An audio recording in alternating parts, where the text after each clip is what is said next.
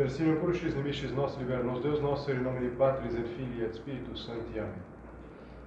Meu Senhor e meu Deus, creio firmemente que estás aqui, que me vês, que me ouves. Adoro-te com profunda reverência. Peço-te perdão dos meus pecados e graça para fazer com fruto este tempo de oração. Minha Mãe Imaculada, São José, meu Pai e Senhor, meu anjo da guarda, intercedei por mim.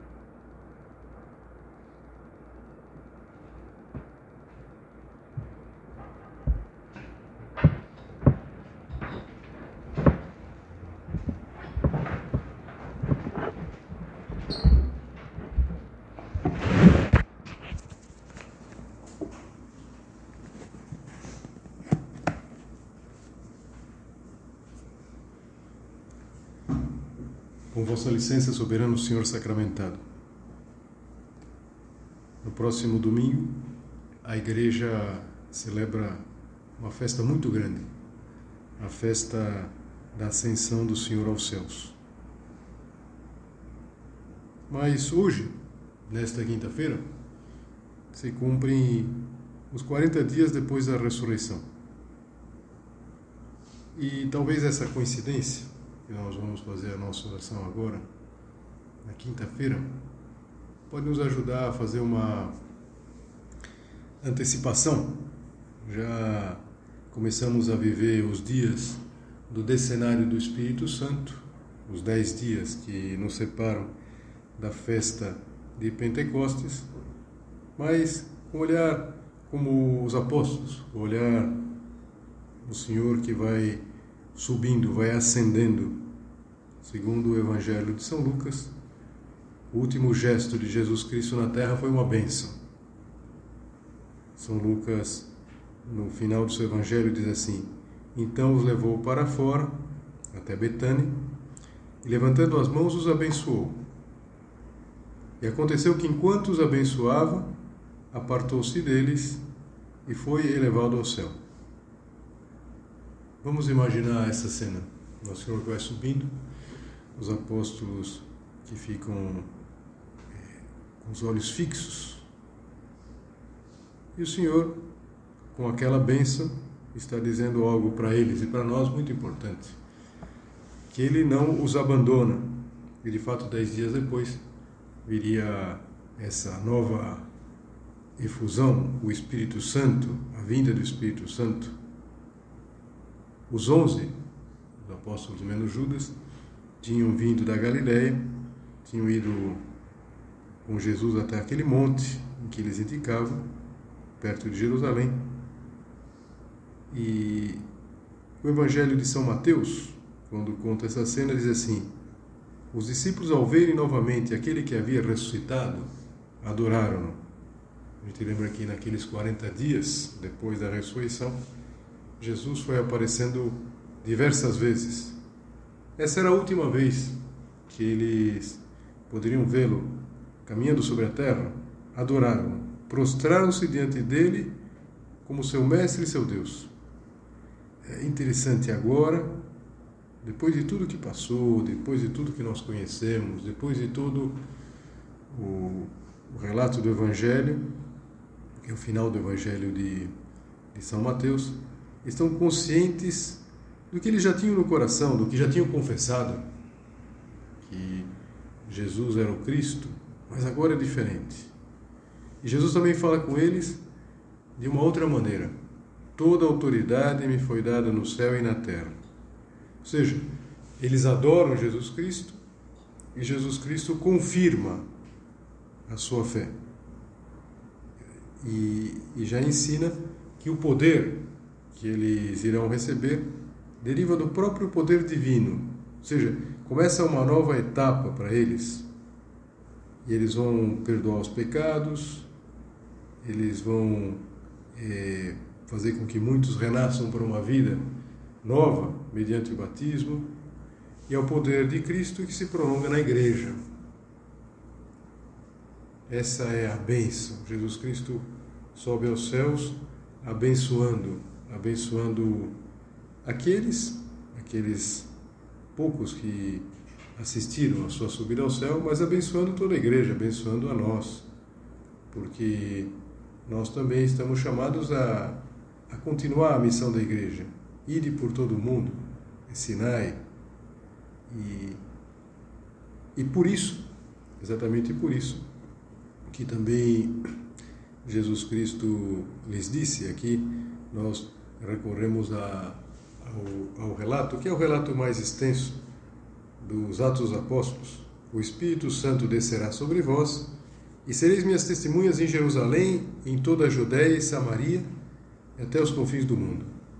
Dizendo isto, elevou-se da terra à vista deles e uma nuvem o ocultou.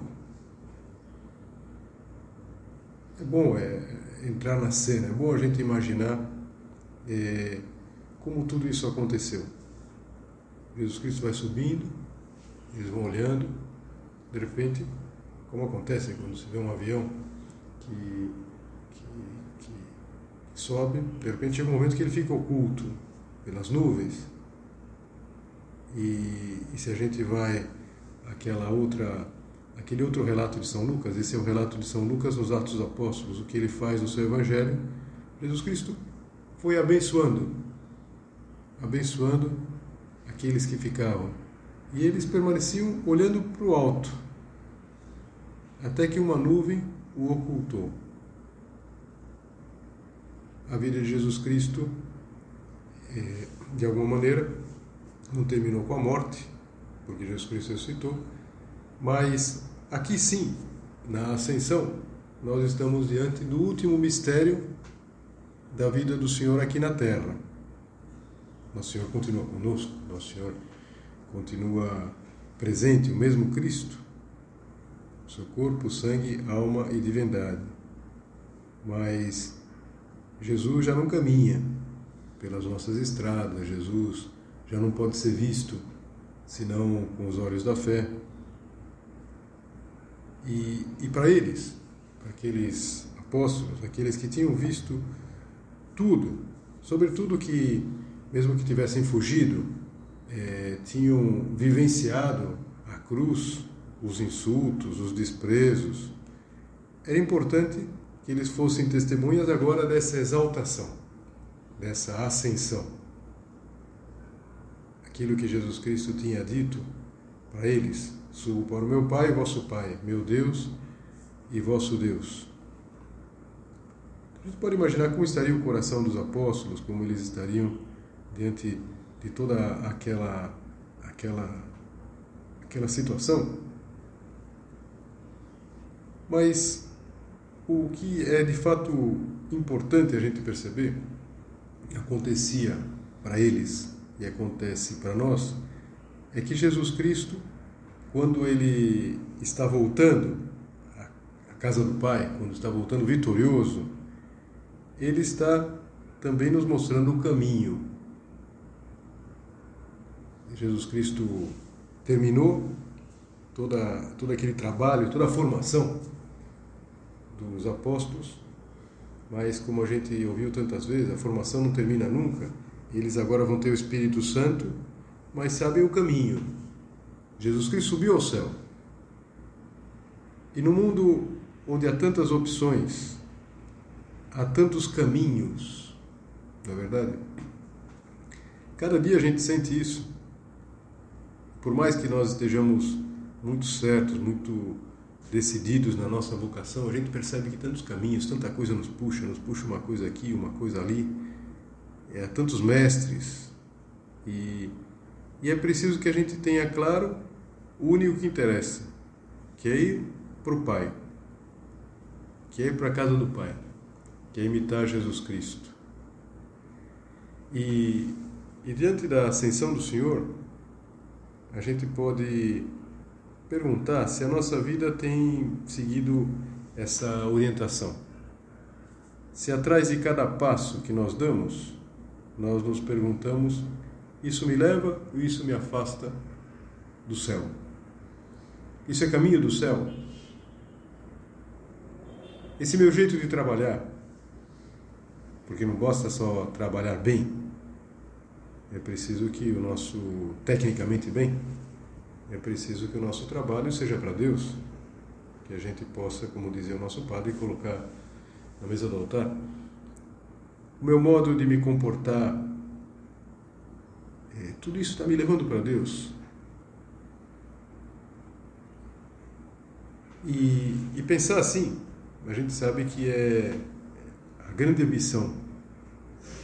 Não sei se você se recorda, mas é, há uma passagem, um, uma, um parágrafo do, daquele livro Reflexões Espirituais, talvez assim que a gente conheceu a obra, tenhamos lido esse livro, e, e o autor, o Dom Salvador Canales, ele, num determinado momento, coloca uma coisa que, pelo menos me lembro que me impressionou. Certa pessoa conversava com outra tentando convencê-la da importância e da necessidade da vida cristã. Para nós colocarmos aqui nesta cena, era mais ou menos como se estivesse falando do céu, de ir para o céu, da necessidade para o céu. Outro resistia.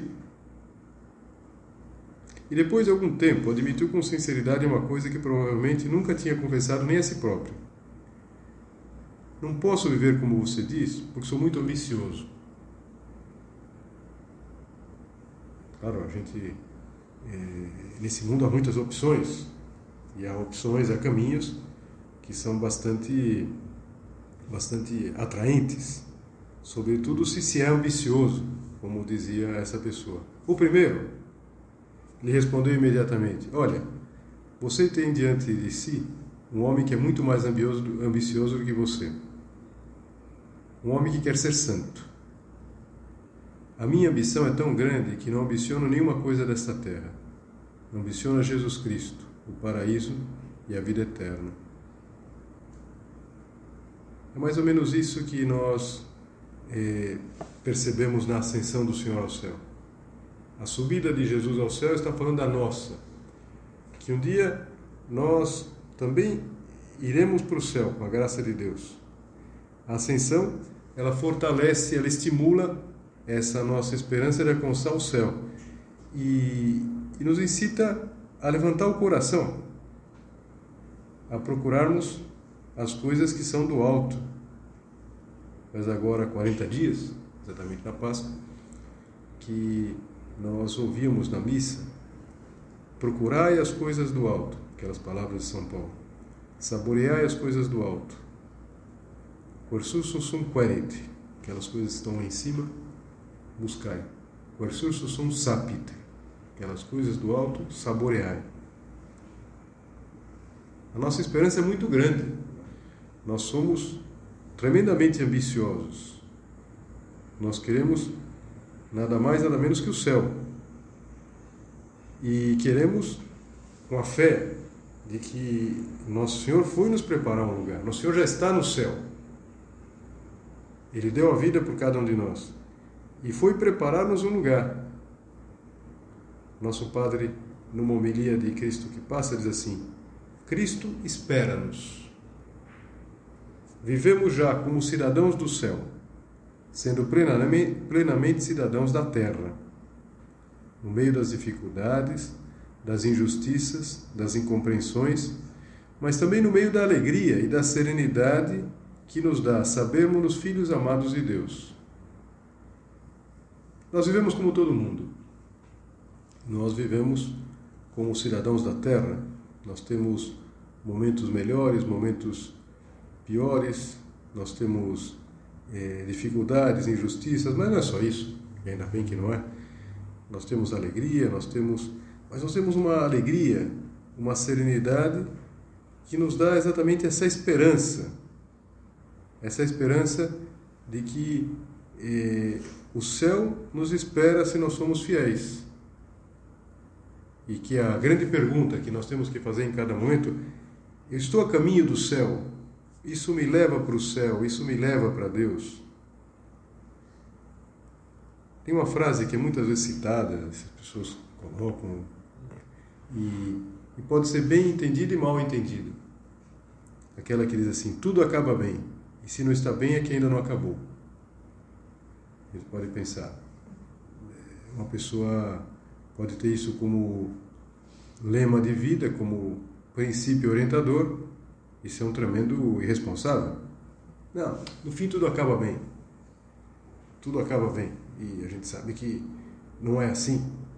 Nem na nossa peregrinação e também no final da vida. Não. É, não adianta a gente fazer é, tudo certo, imaginando que no fim da, tudo errado, imaginando que no fim vai dar tudo certo. Claro que não. Não dá para a gente fazer isso.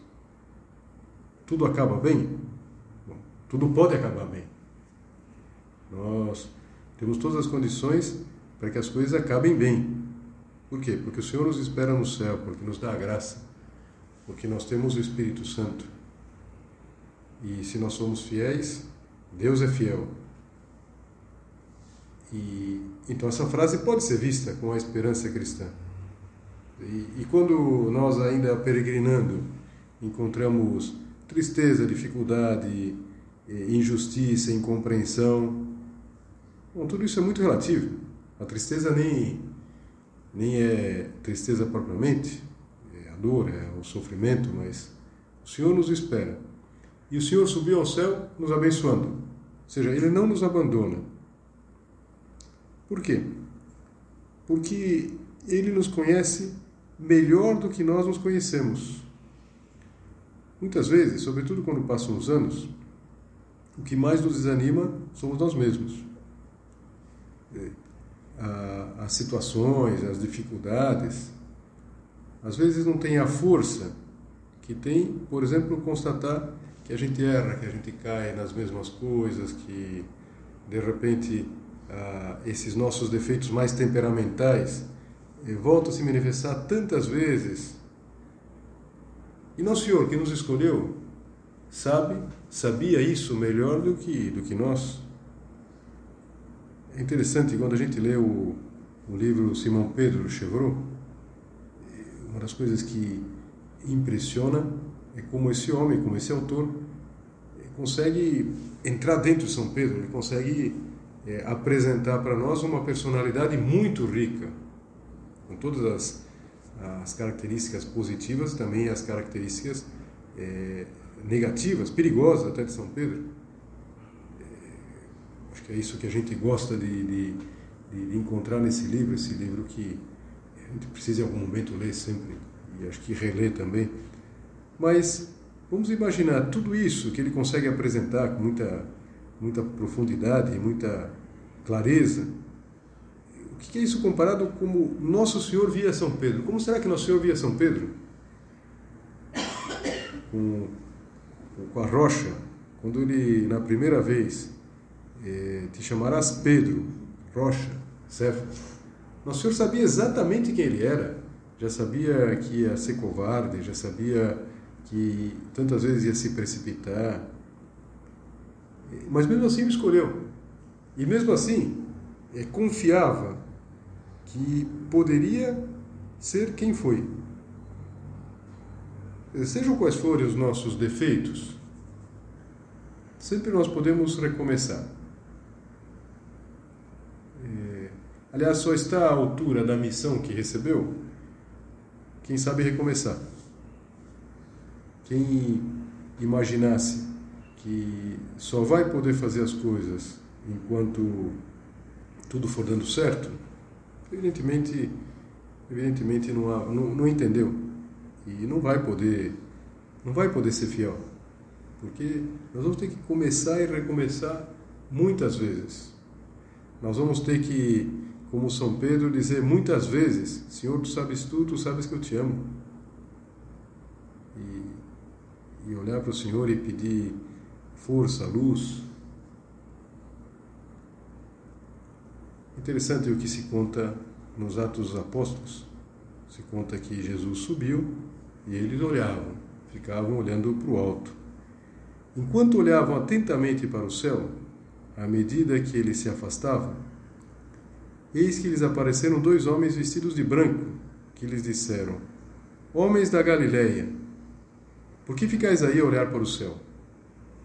E se Jesus, que acaba de vos deixar para subir ao céu, voltará do mesmo modo que o visse subir. É uma referência clara à segunda vinda de Cristo, no fim dos tempos. Mas também os apóstolos, eles são, por assim dizer, convidados a arregaçar as mangas. Esses personagens, esses anjos, dizem que é hora de começar uma tarefa. Uma tarefa impressionante. Uma tarefa que superava aqueles homens nas suas capacidades, no tempo, ou seja, que ia muito além do que eles teriam ainda de vida, nos anos que eles tinham de vida. Se com a ascensão termina a missão terrena de Cristo, começa a dos discípulos, começa a nossa. E, e nós estamos ainda nesse momento, nós estamos nesse momento, nesse momento que é do Espírito Santo, e a missão dos apóstolos é exatamente a nossa. Por isso, a festa da Ascensão nos faz pensar, sem dúvida nenhuma, na, na olhar para o céu, mas nos faz pensar também na nossa tarefa, porque também nós precisamos arregaçar as mangas e metermos nessa missão que é muito maior que a nossa. Vamos pensar na nossa vocação fazer o Opus Dei chegar a tanta gente, lembrar a tanta gente isso que é, nós nós recebemos, que é possível santificar o ordinário, que nós podemos ser santos nessas situações de cada dia. E quanto a gente tem para fazer? Senhor quer que cada um de nós continue a tarefa de santificar o mundo, de melhorar o mundo, de colocar é, Cristo no alto que é o que o nosso padre também fala na, naquela mesma homilia, na homilia de Cristo que passa, sobre a ascensão do Senhor. Diz assim: Recorda-nos a festa de hoje que o zelo pelas almas é um mandamento amoroso do Senhor. Ao subir para a sua glória, ele nos envia pelo orbe inteiro como suas testemunhas. Grande é a nossa responsabilidade porque ser testemunha de Cristo implica, antes de mais nada, procurar-se comportar-se segundo a sua doutrina, lutar para que a nossa conduta recorde Jesus e evoque a sua figura amabilíssima.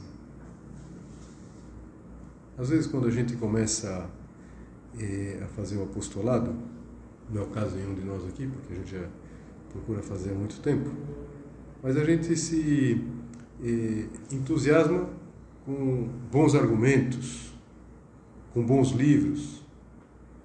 E não há dúvida que tudo isso é fundamental, uma ideia bem apresentada. Mas o que de verdade é, leva as pessoas para perto de Jesus Cristo é a vida.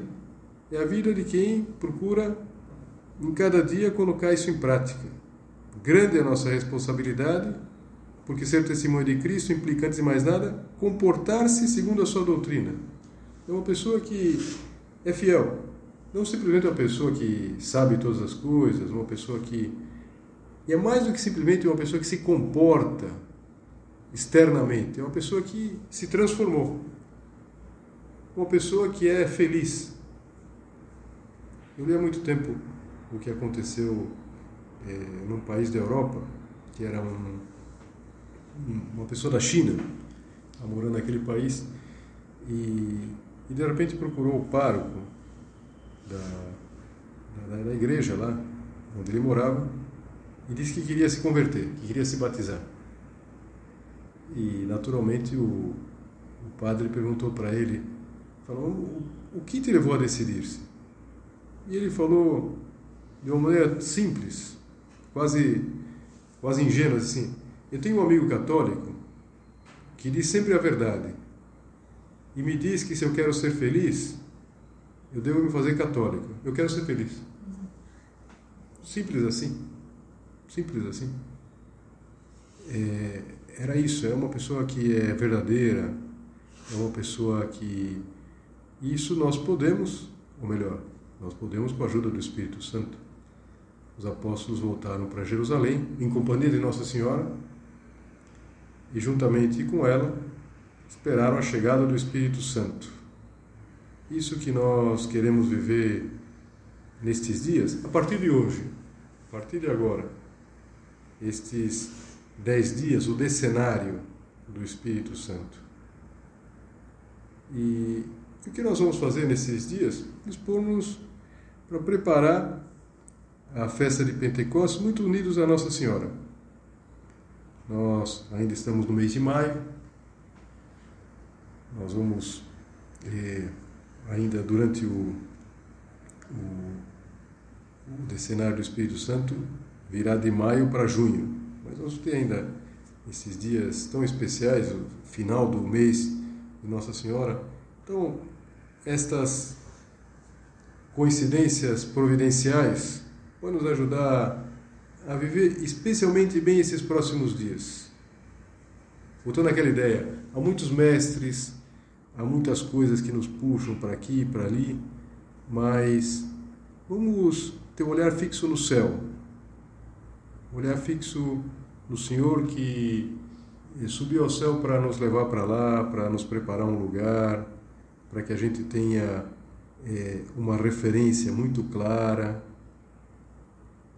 Nosso padre dizia sempre, nós lembramos, que quando a gente vai dizer as coisas às pessoas no apostolado, nós não somos nem o modelo nem o modelador. O modelo é Cristo e o modelador é o Espírito Santo. O modelo subiu ao céu, não para ficar distante de nós, mas para nos mostrar o caminho. E aquele que modela, o santificador, aquele que nos vai fazer é, é, parecermos ao Filho, é o Espírito Santo que virá, que virá é, de uma maneira toda especial em Pentecostes, mas que vem todos os dias, que nos acompanha, nos acompanha em cada momento, em cada instante, em cada nos acompanha, nos acompanhou nessa nesses minutos de oração, continua nos acompanhando sempre. E Nossa Senhora que nos acompanha também, essa presença maternal.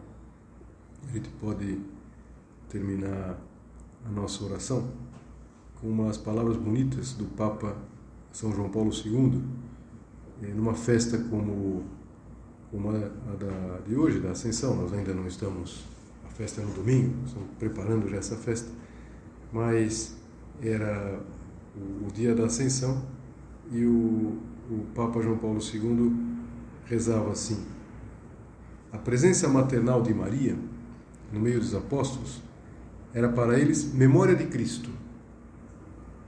Coisa bonita, não é verdade? Estavam lá com Nossa Senhora e, e, e viam em Nossa Senhora Cristo. Os seus olhos tinham impresso o rosto do Salvador. O seu coração imaculado guardava os seus mistérios da anunciação, a ressurreição e a ascensão ao céu, através da vida pública, da paixão e da morte. Que dá a impressão que o Papa alude é, uma, uma semelhança muito grande que Nossa Senhora e Jesus Cristo tinham, eram muito parecidos, fisicamente muito parecidos, porque Jesus não teve um pai é, carnal, então era fisicamente muito parecido com a sua mãe. E os apóstolos olhavam para Nossa Senhora e viam Jesus. Viam nos seus olhos o rosto do Salvador, no coração os mistérios que ela tinha ao longo de toda a vida meditado, guardado no coração. E ele concluía: Nesse sentido, pode dizer-se que surgiu no cenáculo a oração do Rosário, porque foi ali que os primeiros cristãos começaram a contemplar com Maria o rosto de Cristo, recordando os vários momentos da sua vicissitude terrena.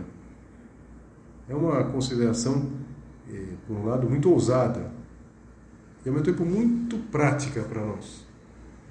Nesses próximos dias, entre outras coisas que a gente pode fazer para preparar bem a vinda do Espírito Santo, é rezar bem o rosário, o terço.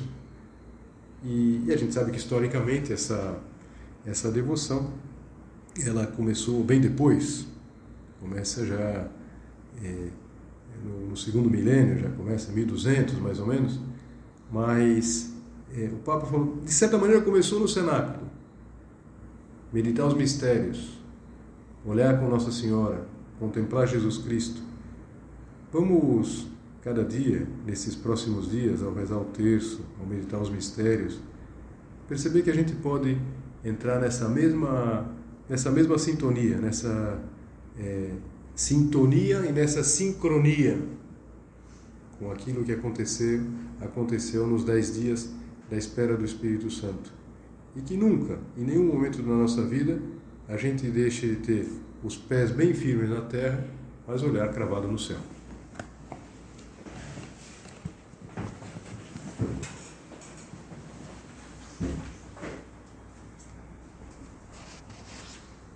Dou-te graças, meu Deus, pelos bons propósitos, afetos e inspirações que me comunicaste nesta meditação.